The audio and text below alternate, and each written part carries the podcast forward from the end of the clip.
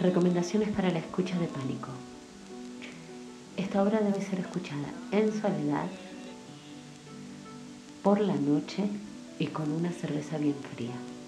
En lo posible con una lámpara que puedas iluminar intensamente tu cara y con bastante tiempo para responder preguntas. Pánicos de Lorena Brisco. X. Lorena Brisco. Y. Bernardo García.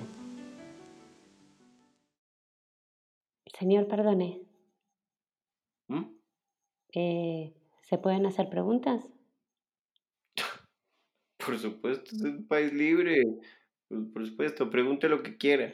Em, usted que sabe tanto, no sé, eh, ¿usted cómo, cómo identificaría a un terrorista? Yo qué sé. Bueno, ¿qué tal la preguntita? ¿Cómo identificar un terrorista? Bueno, antes que nada, no soporto la idea. Repudio el mecanismo facilista de juzgar y de categorizar a la gente. De acuerdo, de acuerdo, correcto. Correcto. Sí, Correcto. Entonces, ¿usted piensa que la raza, la religión, la orientación sexual, la clase social, no sé, el el estrato, el origen étnico, todas esas cosas quedan fuera de juego? Completamente. Sin embargo, creo que se debe echar un vistazo. Hay que tirar por la ventana lo políticamente correcto. Correcto. Empecemos por cómo luce. ¿Correcto? ¿Cómo luce? ¿Correcto? Correcto. Empecemos por cómo luce. Eh, ah, usted se refiere a que en vez de usar zapatos usas zapatillas, porque si necesita salir corriendo está más cómodo. Bueno, eso es un argumento un poco débil porque la mayoría de la gente viaja con zapatos deportivos, casual, sport, por comodidad.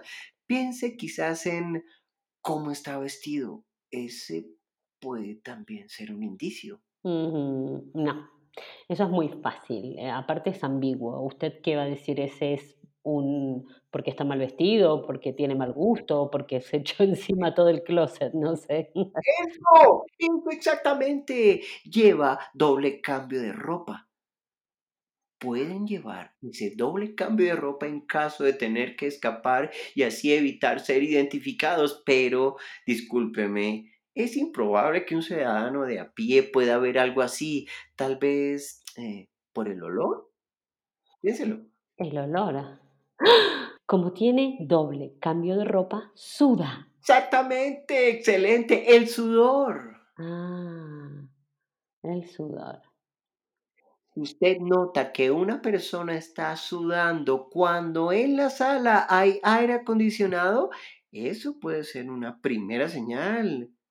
Y es real. Y es especialmente peligroso si se percibe que el sudor está por encima del labio o en la No, frente. no, no, no, no, perdón. Cuando uno suda, no se tiene sudor en la frente y en el labio, es una reacción común, corriente, Sí, ¿no? sí, sí, sí, sí, sí, sí, sí, pero no. No, no, no. No cuando el sudor aumenta hasta el punto en que el individuo se ve obligado a limpiar su frente o el labio superior con la mano o el antebrazo. Eso es una señal de que es un, un, Un ¿sí? un terrorista. Casi. Es la señal de que podemos estar delante o detrás de un terrorista. El sudor se debe a un cambio de temperatura que experimenta el cuerpo cuando sabe que algo dañino está a punto de sucederle. O cuando tiene miedo. Claro. Exacto. La respuesta ante el miedo es un movimiento vibratorio. El cuerpo se sacude frenéticamente con el fin de ayudar a regularse. Tiene sacudidas y todo el cuerpo reacciona con temblores incontrolables para alejar el miedo.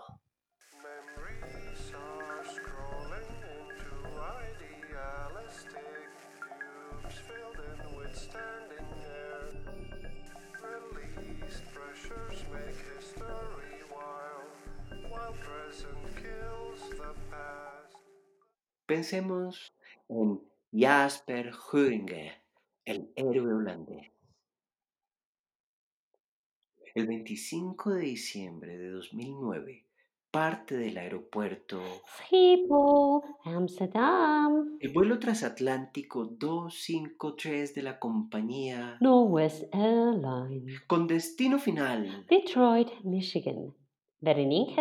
Jasper Horinga sufrió quemaduras en sus manos al intentar reducir al terrorista de 23 años. Una de las cosas que vio nuestro héroe holandés y lo empujó a intervenir fue el inconfundible temblor terrorista. Temblor terrorista. Temblor terrorista. Temblor terrorista. Así es. La clave está en estudiar el lenguaje corporal de un terrorista según la doctora Lillian Glass. Lilian, Glass. Lilian. Glass. Como vídeo, como... Ay, Dios mío. Ah, ah, ah. Brillante idea, brillante, brillante. Oh, ¿Cómo caminan? ¿Cómo caminan? ¿Cómo caminan? ¿Cómo? Ay, mijita, pues ¿cómo caminan? Caminan con un propósito. Ah, cierto, si caminar con un propósito es síntoma de ser un terrorista. Desde luego, si son personas que deben cumplir una misión y se concentran en la ejecución de su objetivo de la forma más rápida y eficaz. ¿Y si están en un grupo? Ay, pues ¿cómo más, mijita? Caminan en fila, uno detrás de otros.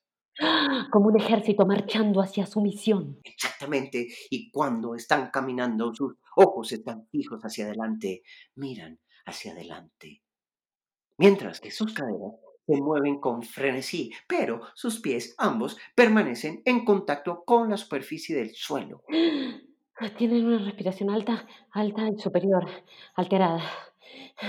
El pecho se infla y, y se desinfla, así como un acordeón, no sé, se puede ver cómo se hincha y se, de- se desinfla, como unas cataratas de, de suspiros que toman frenéticamente bocanadas de aire y exhalan con una sola vez, como un estallido repentino. Y esto indica su estado altamente irracional emocional. Su sistema nervioso autónomo está dando patadas. No tienen control alguno. Y eso se refleja en los músculos de todo el rostro.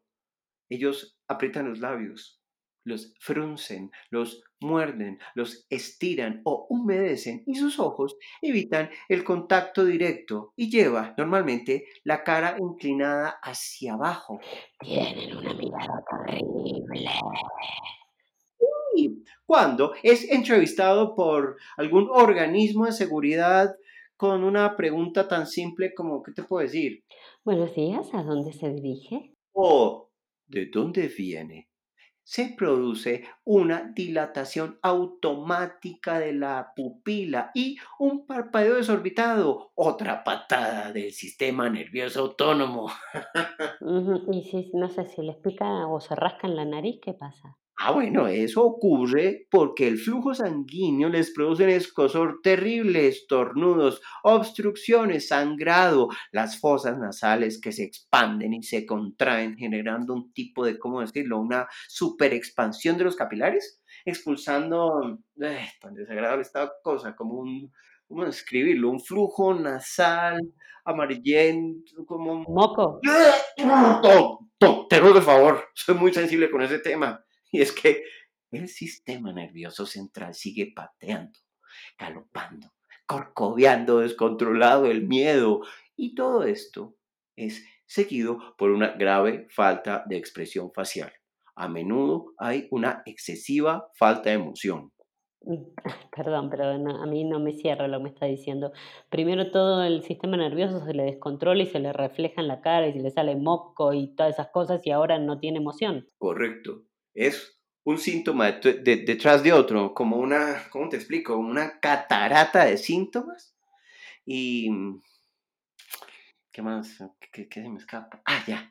Lo- Los, los toqueteos nerviosos y constantes. Sí, el sospechoso frota los objetos que lo rodean o se frota a sí mismo de una manera enérgica, es un mecanismo autorreconfortante. Y si pone una o ambas manos en posición de puño, ¿qué, qué significa eso? Esto es la representación subconsciente de la ira. Sí, irá contra su enemigo que está a punto de aniquilar. Su cuerpo se inclina hacia adelante, también es una señal de que está listo para atacar. Si se pone de rodillas, Si se va a sentar y luego decide quedarse de pie, si no se puede atar el cordón de su deportiva, o si se está comiendo las uñas, si se pone las manos en los bolsillos, si se rasca la oreja o la cabeza. si se enrola el mechón de pelo de su frente. Terrorista.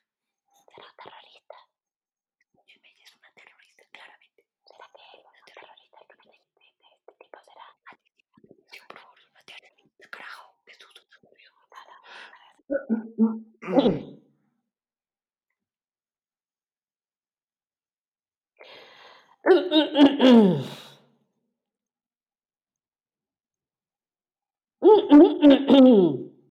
A menudo cuando una persona, mm, se está nerviosa, eh, su voz se pone como más como quebrada, como una octava más alta del tono habitual. Mm, ah, sí, y o- ah, otro signo es el carraspeo nervioso. Si la persona está mintiendo, su garganta sufre espasmos musculares y eso se evidencia. También puede hablar con un ritmo más acelerado, tener prisa para, em, como te te terminar o,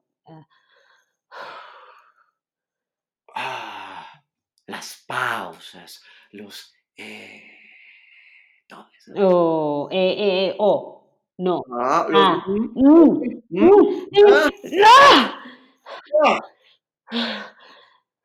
mm, Si el sospechoso se muestra se muestra muy seguro de sí mismo, Desconfía.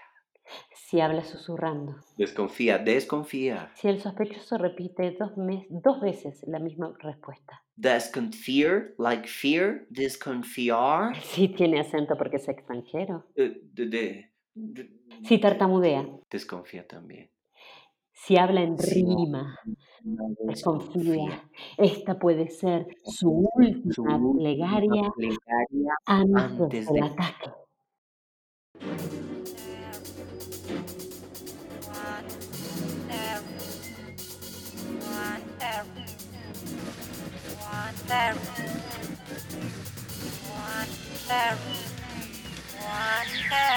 Wonder Woman, Wonder Man, Wonder Sweater, Wonder Sweater, Wonder Face, Wonder Legs, Wonder three, three wonders. Entonces. Alto. Segura. Sí. No, sé cuántas veces la hemos puesto. Es, es su canción favorita, ¿no? Usted dirá, cuéntenos, díganos lo que, lo que usted quiere contarnos. Bueno, está bien. Música.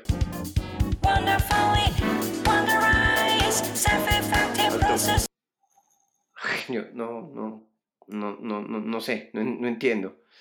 Pero podría divinamente sacarnos de esta. Cuéntenos. Cuéntenos eso que queremos saber. Hable. Está en sus manos. Usted decide. Música.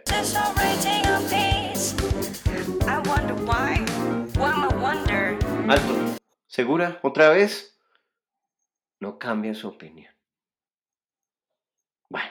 Ya que la música no funcionó, le, propongo que hagamos un juego de libre asociación.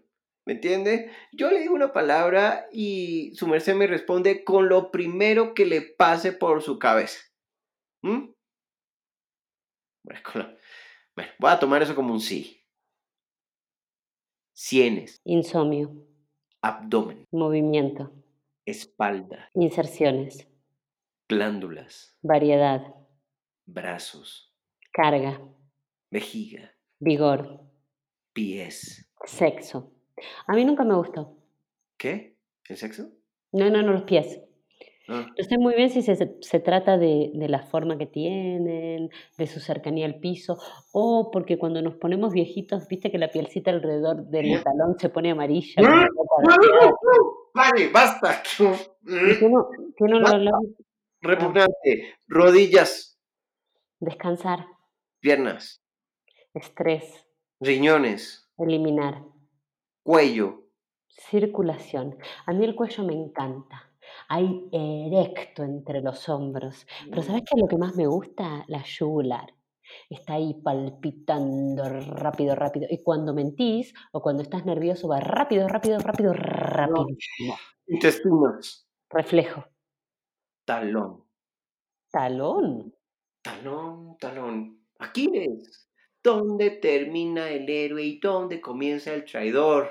¿Dónde termina el ídolo y comienzan los pies de barro? ¿Dónde lo divino de Aquiles y lo mortal de su talón? Eh, discúlpame, una preguntita.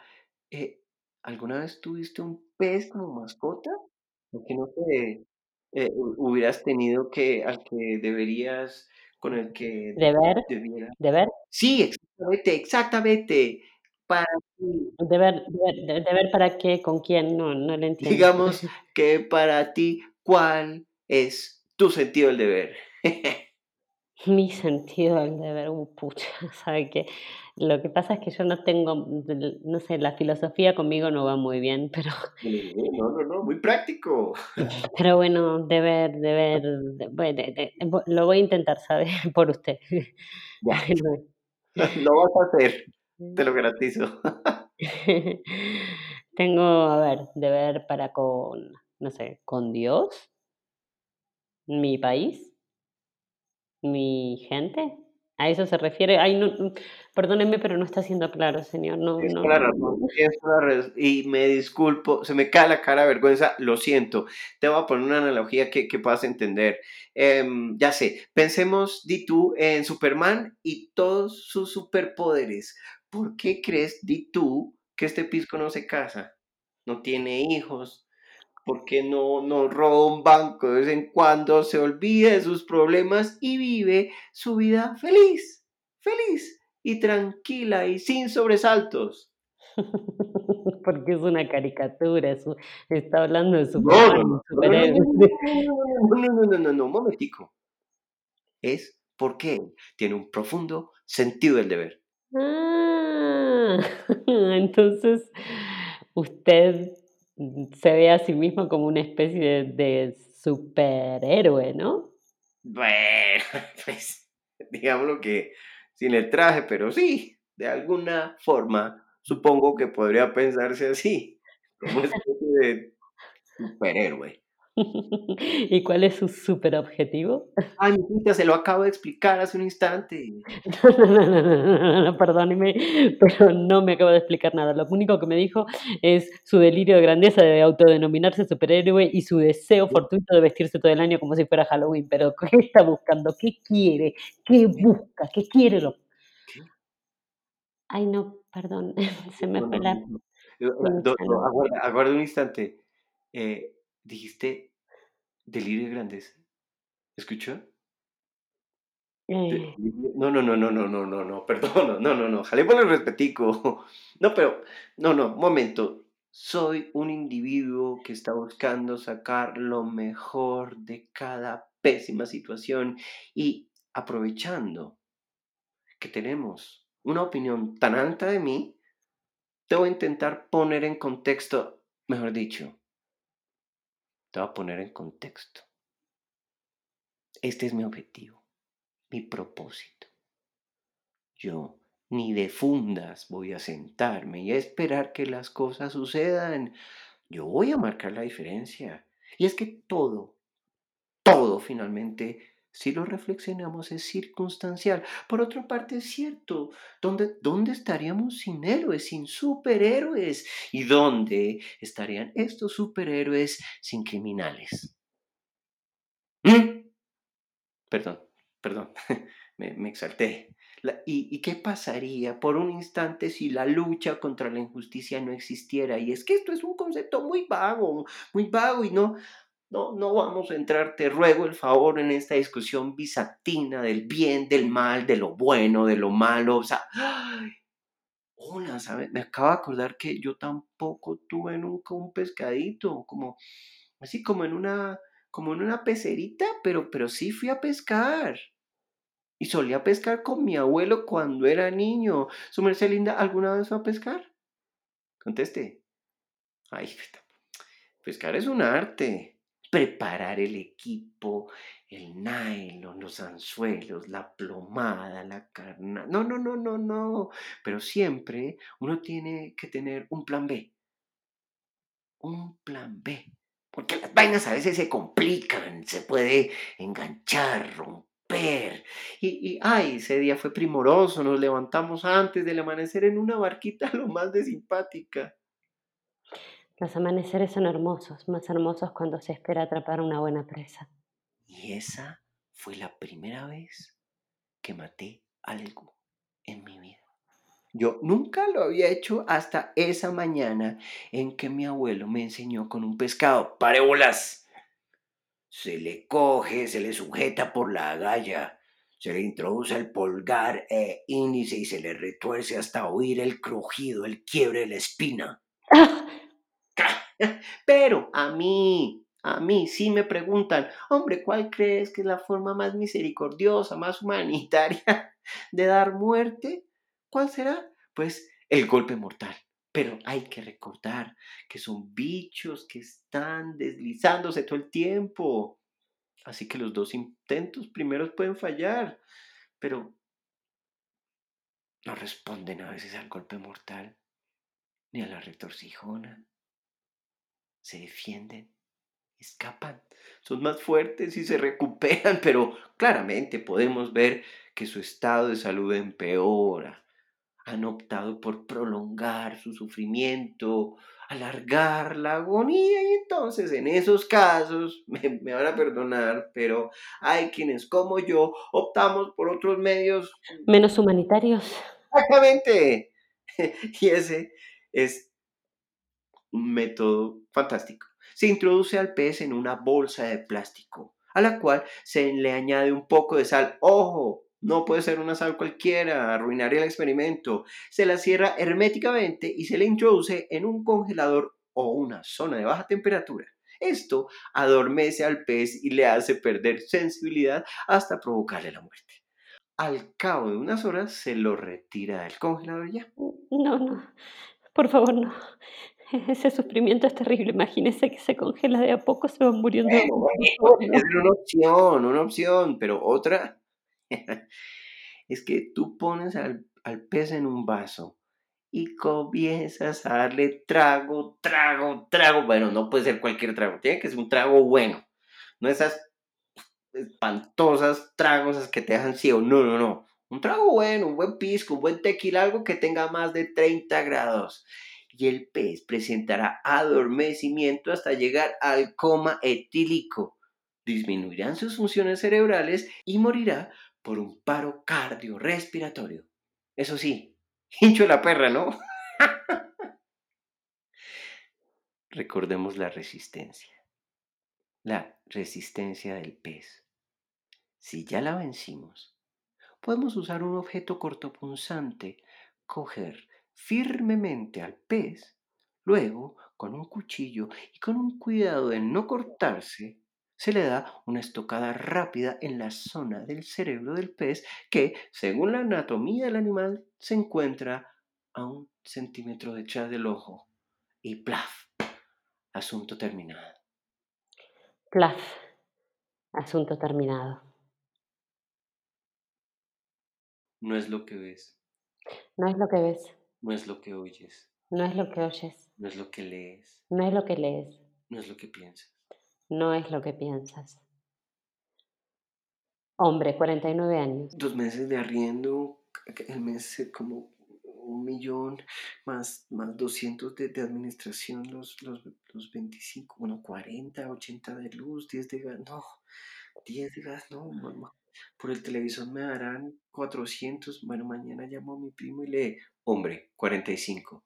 Ay, me pica, me pica, me pica mucho, es insoportable. Debe ser el cambio de clima porque yo no estoy acostumbrada a las alturas y esto que así como que te da el sol tan fuerte, ay, hijo de puta, me pica y no me puedo rascar delante de toda esta gente. Joven, 16 años. No, que me va a alcanzar para las dos porciones de KFC, o la invito a ella o me invito a mí, además eh, no tengo carga en el CID, mejor dicho, y yo patonearme aquí al túnel a Uniceto, no, tampoco, y ella pasó la semana, pagó la, no, jovencita, 16. No, nadie se da cuenta. Yo soy so, está en mi cabeza, lo sé yo sola. Después de los 15 días estaba bien, o, o pasaron, o eran 20 días, o eran 7. Ay, ¿cu- ¿cuál era la segura? Ay, no me acuerdo, son los nervios, seguro que son los nervios. Mujer 27. Me miró dos veces, pero ella ahora le está pasando la mano por la cadera al rubio, o sea, es, eso no es. Está divina. Hay que tener cuidado porque si te equivocas, te, te gol- Niño, siete años. La señora gorda me está apretando con el culo en la cara y no puedo respirar, papá, papá, papá, papá.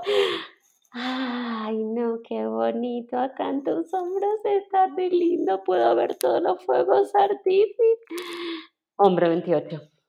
Tengo que ir al baño, viejo, o me toteo, me va a explotar aquí, pero es que si me voy, esta mamacita no va a dejar de pasarme la mano por la cintura. Y qué delicia. Hombre, 45.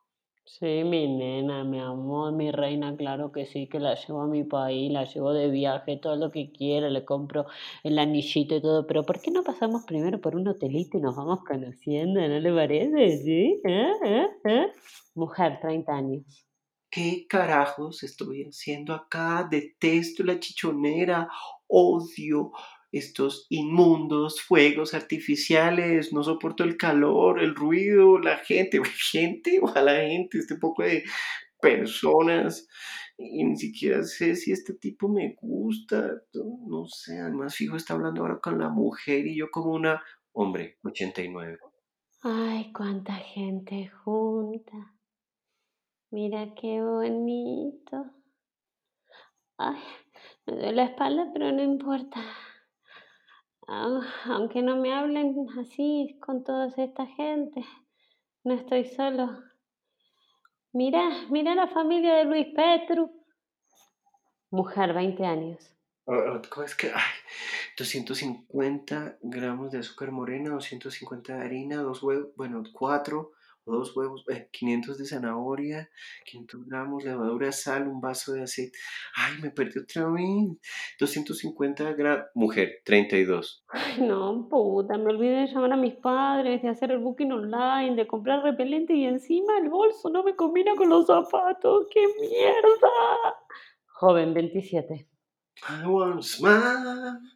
I wanna smile to you to the bed. I wanna. ¿Cómo es? I wanna smile. No es lo que ves, No es lo que ves, ni lo que escuchas, ni lo que escuches, ni lo que piensas. ni lo que piensas. Es lo que vives. Es lo que vives.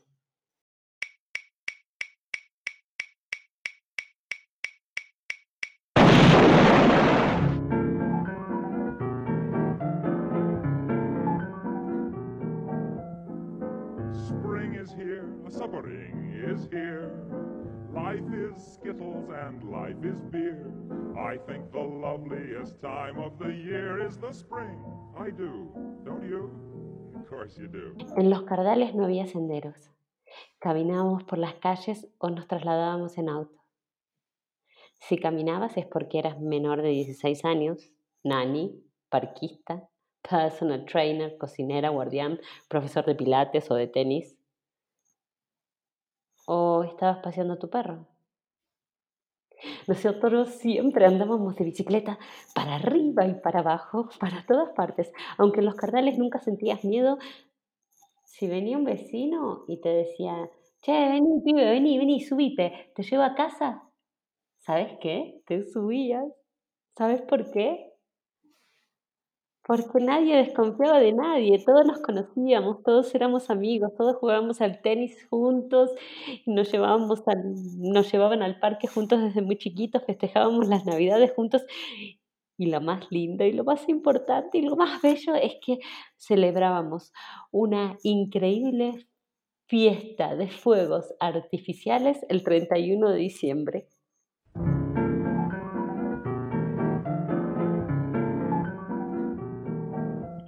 Entre las casas no hay cercos ni vallas, solo plantas. Plantas seleccionadas especialmente para hacer límite natural. Porque aquí no hay cercos simétricos ni campanillas trepadoras como alrededor, al lado del tren, en esos muros. No, todas y cada una de las plantas fueron cortadas con cuidado, como parte del plan de paisajismo. Cada temporada una flor, cada temporada un olor. Todos plantábamos las mismas plantas. Bueno, no todos no, los jardineros plantaban las mismas plantas. 180 casas, 180 jardines, 180 bugambillas en primavera, 180 astromelias con aroma a cloro y pasto recién cortado y ruido de niños festejando en el verano. En el otoño se recogían las hojas secas y se plantaba un césped artificial traído especialmente de Holanda llamado Reichengrass para que el prado se vea siempre verde todo el año. Y en el invierno, el olor a leños quemados y las luces de celebración. Los cardales. Antes las cámaras de vigilancia daban vuelta 360 grados pero mi padre pidió especialmente. Eh, perdón, perdón, hola, eh, gracias, gracias, por fin tenemos quórum. Eh, en esta asamblea extraordinaria de copropietarios quiero remitirme al punto 4, cámaras de vigilancia, es un punto que propuse yo.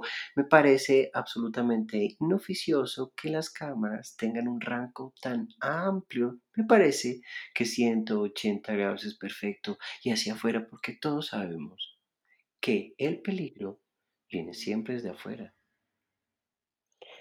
Yo tenía dos conejitos, Pin y Pon.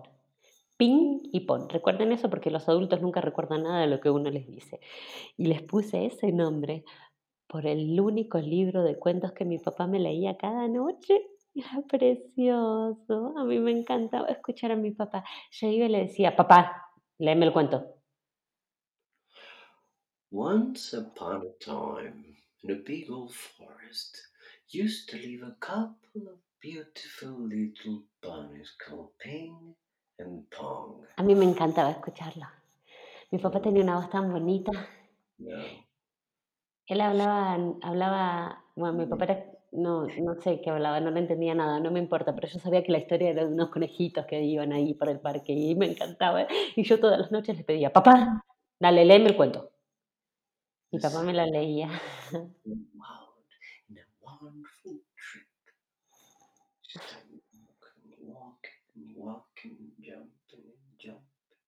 Y yo esperaba que se pasara la noche rápido, rápido, rápido para el otro día volver a escuchar la historia de mi papá sobre los conejitos, sobre Pini Pony, era tan bonita. Entonces cada noche cuando yo llegaba le decía, papi, léeme el cuento. Y mi papá me la leía. Pero a veces mi papá no estaba. Y lo que yo hacía era abrazar el cuento muy fuerte, muy fuerte, muy fuerte, muy fuerte, muy fuerte, muy fuerte. Y lo ponía abajo de la almohada esperando a que el otro día mi papá regresara. Papi. No, mi papá no regresó. Entonces yo seguía apretando el cuento y lo apretaba y le pasaba las hojas, intentaba leerlo. Y me imaginaba que mi papá estaba ahí contándome el cuento, pero mi papá no estaba ahí. Pero yo lo abrazaba, lo abrazaba y lo metía abajo de la almohada esperando que al otro día, cuando regresaba de la escuela, mi papá hubiese estaría otra vez en, en mi casa. Y de tanto abrazar el cuento de que mi papá no estuviera, las hojas se pusieron como transparentes. ¿Conoces el, el papel de arroz? Sí, eran como pa- papel de arroz. Si lo No. ponías en, en la, en la luz, el- los, los, los conejitos eran como que volaban, como que estaban, no sé, como manchitas. Y las hojitas se salieron y, y, y estaba descosidito, pero a mí no me importaba porque yo amaba ese cuento y sabía que un día mi papá iba a regresar. Y mi papá regresó. Y entonces yo le dije, papá, contame el cuento. ¿Qué? Hijita, me yo lo, lo tiré. Ah, mijita, tú sabes que detesto las cosas viejas, usadas o de pésima calidad. Desde ese momento no volví a leer un libro. No quería que se rompiera y él lo tirara. Mi papá, mi papá me mandó al asistente, a, la cocinera o, o o a la nani o, a- o al jardinero que me comprara un Game Boy. Un Game Boy, a mí un Game Boy para, para, para, para calmar mi enojo. Pero yo estaba furiosa, yo solo quería mi, mi, mi libro de Pinipón. Y cuando nadie me miraba, Corrí como loca y me acerqué al paredón. Y eso es un gran esfuerzo porque entre mi casa y el paredón hay 1500 metros. Y de solo un tiro, porque mi papá me enseñó a jugar al cricket. El cricket es un juego inglés que, que tiene un bate y una pelota y que se tira y se batea y que hay que ser muy fuerte en el brazo. Y como yo era muy fuerte de un solo golpe, mandé el maldito Game Boy del otro lado del muro. ¡Pinche! ¡Uy, qué! ¡Brian! ¡Uy! ¡Cucha! Están lloviendo Game Boys. ¡Cucha, qué chimba! Cero detalle. ¡Pille, Brian, un Game Boy! Yo no me lo podía creer. En vez de escuchar el ruido del Game Boy haciéndose mil pedazos contra el suelo, escuché algo como, no sé, que, que rebotaba sobre, sobre algo de zinc, como un coche, como un techo raro, no sé. Y esa voz, la voz de un, niño, una niña, no sé, algo que decía, no, no, no, no, no, no, no. Y en ese momento me di cuenta de que nunca había estado tan cerca del muro. Y también me di cuenta de que no tenía ni idea de lo que había del otro lado. a ver, perdónenme, perdón. A ver, les voy a explicar para que lo tengan más claro, a ver si se hacen una idea. Aquí adentro hay entre 180 a 200 casas. Alrededor hay un muro de 2 metros con alambres de púas y con lo de, las, lo de las cámaras, sí se los conté, lo de los 360 grados a 180. Bueno, el tema es otro. El tema es que yo quería estar muy segura de que no me había imaginado lo que había escuchado, esa voz, eh, chimba, no sé qué. Entonces lo que hice fue ir corriendo hasta mi casa. Esta vez corrí 3.000 metros y la respiración casi ni se me alteró y agarré a Pon, ¿se acuerdan de los conejitos, no? Pin y Pon. Bueno, Pon, la niña, solo para verificar, ¿eh? Ninguna maldad, soy animalista también, pero sé que mi papá mañana me iba a comprar otro igual así, todo peludito, todo blanquito, todo igual. Entonces lo que hice fue correr con Pon en la mano y probar my skills mi- y lancé Pon de un solo golpe. ¡Ah! ¡Ah! No, hijo de pucha, no. El conejito era muy pesado, no calculé bien y se quedó electrocutado de la patita derecha. Ay, no, y había un olor horrible y mi papá iba a estar furioso. Ay, no. Nena, por Dios santo, estoy furioso. ¿Cómo se te ocurre? ¿En qué estás pensando? Ay, ya, basta. Silencio. Mm. No, no, no me hagas caritas. No me hagas, perdona, no quería gritarte, nena, pero en, en serio, me pones en esto. Ahora, la va. Mírame, No. sin puchero, sin, pu- sin puchero. Ahora me haces el favor y la vas a descolgar y a enterrarla. Y vas a salir en la camioneta del celador. Sí, sí, no, quieta. Venga para acá. No, ven, no, ven, por favor, ayúdame, ¿sí? Por la quieta. Por la puerta lateral, la de las visitas, por donde entran los empleados, no los residentes. Mm. Yo no me lo podía creer.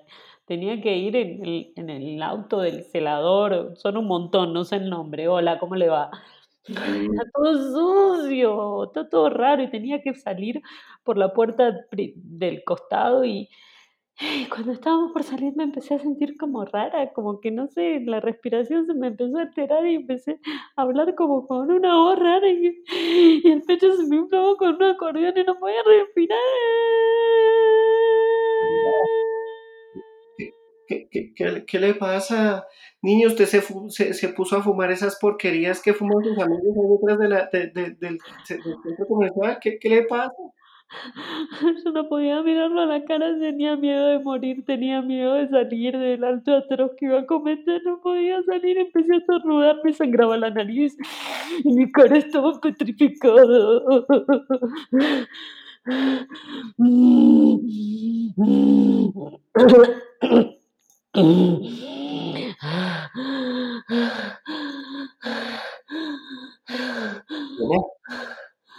¿Estás bien? ¿Qué, me le hicieron a la niña? Nena, no, nena, Dios santo, no, no te preocupes. No, no tienes que salir tranquila, perdóname, no, no, no necesitas salir. no. Aquí adentro tienes todo lo que necesitas, nena.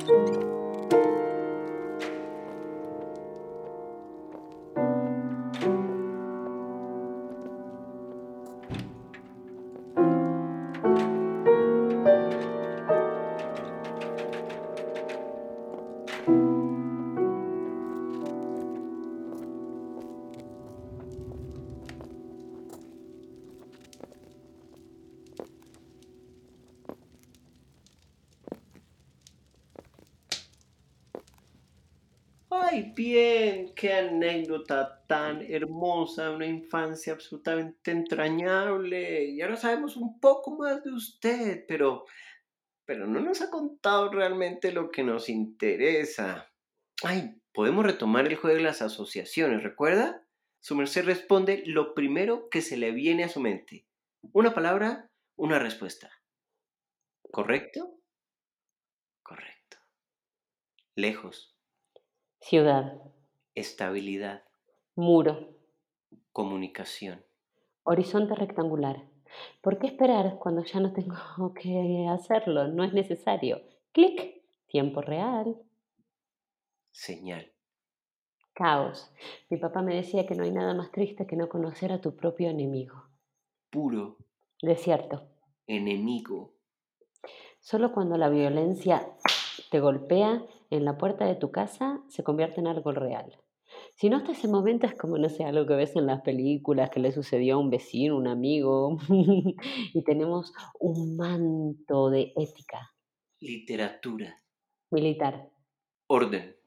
Papá, Líneas. centro, cuerpo territorial, cuerpo animal, cuerpo social, obsoletos. Gobierno. Peligro, ¿eh? Ruido. extranjeros. Mapa. Estrategia, puedo ver mi llegada antes de mi partida. El ancho, el alto, el peso, todo perdió su significante geométrico. Casa. Pánicos. Ay, lentamente fueron bajando los, los niveles de orden y cuidado. Las cámaras de seguridad ya no funcionaban, los guardias faltaban, no venían, no había celadores. Despidieron a la gente que limpiaba las calles, dejaron de planificar los aromas y las líneas rectas, el trazado cambió. Entraba gente identifica- sin identificación por la puerta principal. Todo empezó a verse gastado, feo, de mala calidad. Crisis. Invasión. Nos vemos como putos actores de telenovela. Posteamos nuestras fotos más maravillosas. Tenemos nuestras frases célebres. Ay, no te preocupes, hoy es lunes, mañana es martes y el último día de la semana es domingo. Ay, estás triste, se te murió el perro, qué tristeza. Saludamos a los 645 amigos que nunca conocimos, amigos de Muro, por su cumpleaños. Somos felices para afuera, pero estamos hechos una mierda por dentro. Polución. Desecho, Higiene. Sagrado, estaban por todas partes. ¿Sabes qué? Era evidente que la crisis de desplazados, la violencia, el virus empujaba a la gente cada vez más cerca.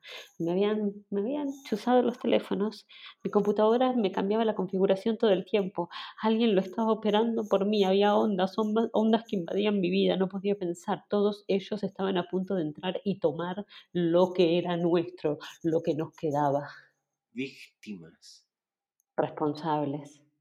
Ahora se llenan todos la boca de insultos, de frases grandilocuentes ante el inenarrable suceso, pero nadie vio nada, nadie dijo nada, nadie se interpuso, nadie dijo, ay no, no, por favor, moderación, tenía 400 likes, ¿ok?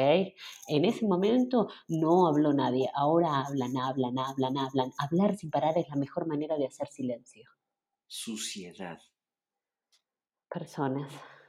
Personas tirando basura en las calles, gritando, amontonándose con sus olores a tabaco, gaseosas regadas, sudor, orín, toallas higiénicas, comidas fritas, botellas de cerveza, perros aplastados por las ruedas de algún camión, latas de conserva, bolsas, dientes sucios, plásticos, vidrios, metales, pinturas, telas, kilos de baterías, basura contenida en el perímetro de los cardales. Necesidad. Castigo. Poco a poco todos los de afuera comenzaron a transitar nuestro interior. La cocinera, el parquista, el guardián, todos estaban entre nosotros. Ya no existía entre ellos y nosotros, no existían, no existía diferencia. Rumbo. Los fuegos artificiales de la celebración de fin de año eh, que ahora se celebraba en la calle y no dentro de los cartales, porque, porque nos pusieron una bomba. Entonces había que hacer a partir de la bomba un evento democrático, puertas afuera. Los fuegos artificiales impidieron en un primer momento que la multitud entrara en pánico. Primera explosión. Miraron para arriba. Segunda explosión. Aceleré, rompí la valla de la entrada principal y la ciudad abierta se convirtió en la ciudad cerrada. Volaban por los aires, tenían su merecido.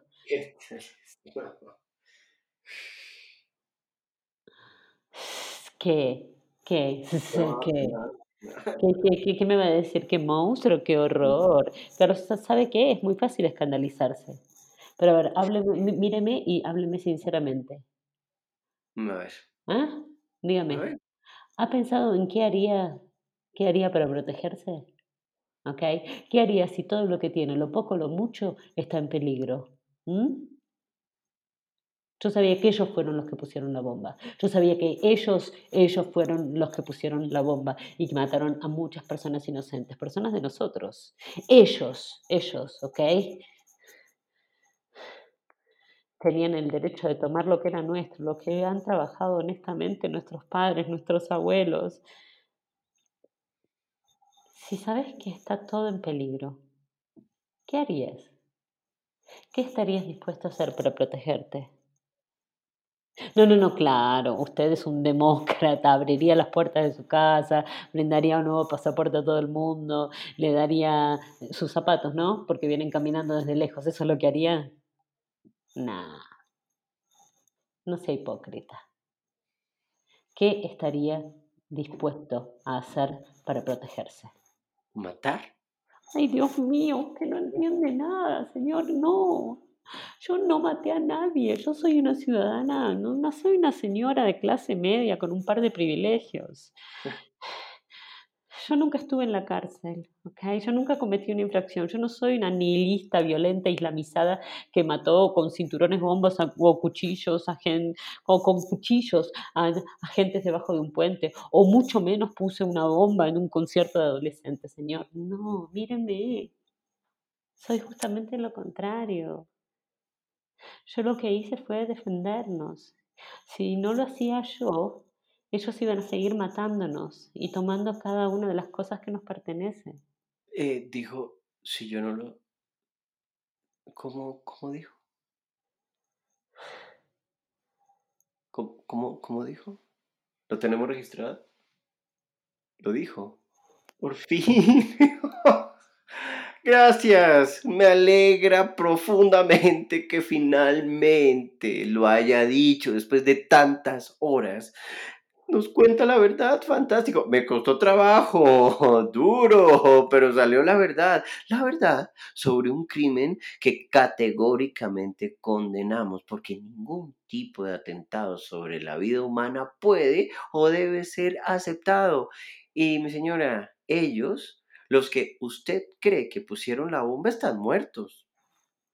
Y aunque podamos seguramente ver una porción de nosotros mismos en cada línea que ha dicho, soy inmune a los aspectos dolorosos de la vida, yo los doy por hecho. Yo, yo ya soy inmune a la realidad del horror. Además, mi señora, no existe argumento alguno lo suficientemente sólido que demuestre que la dignidad o la integridad moral de una persona es un bien de mayor importancia que su vida, la vida misma. Mire, puede escapar a la justicia de alguna forma, pero no al castigo.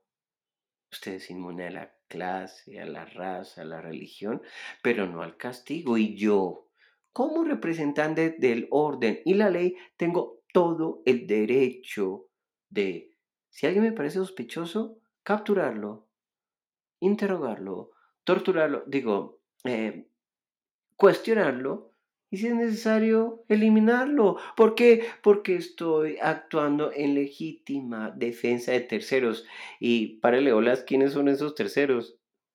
¿Quién cree? Pues nosotros mismos.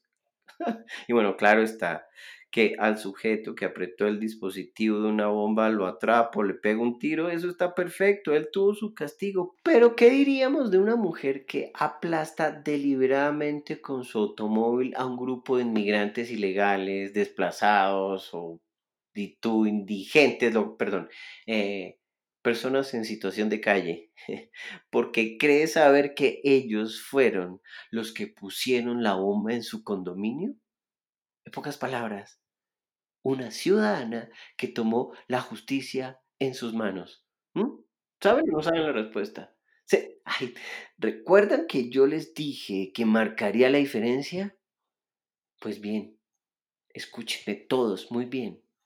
Aquí está la diferencia. Yo no voy a hacerle nada, pero ella será castigada, no por mis manos, pero ella recibirá su merecido, ténganlo por seguro.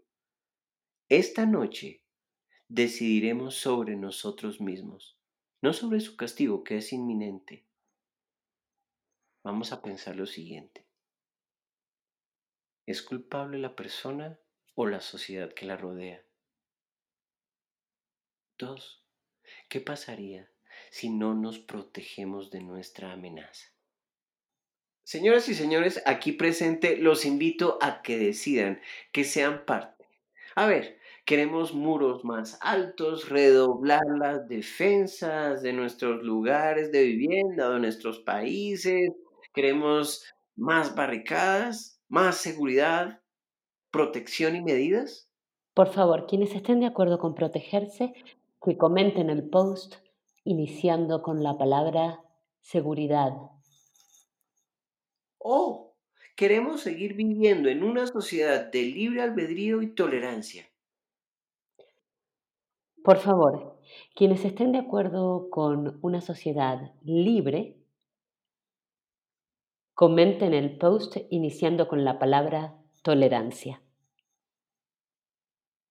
¿qué? Esto ya se acabó. Cada uno para su casa, mijitos.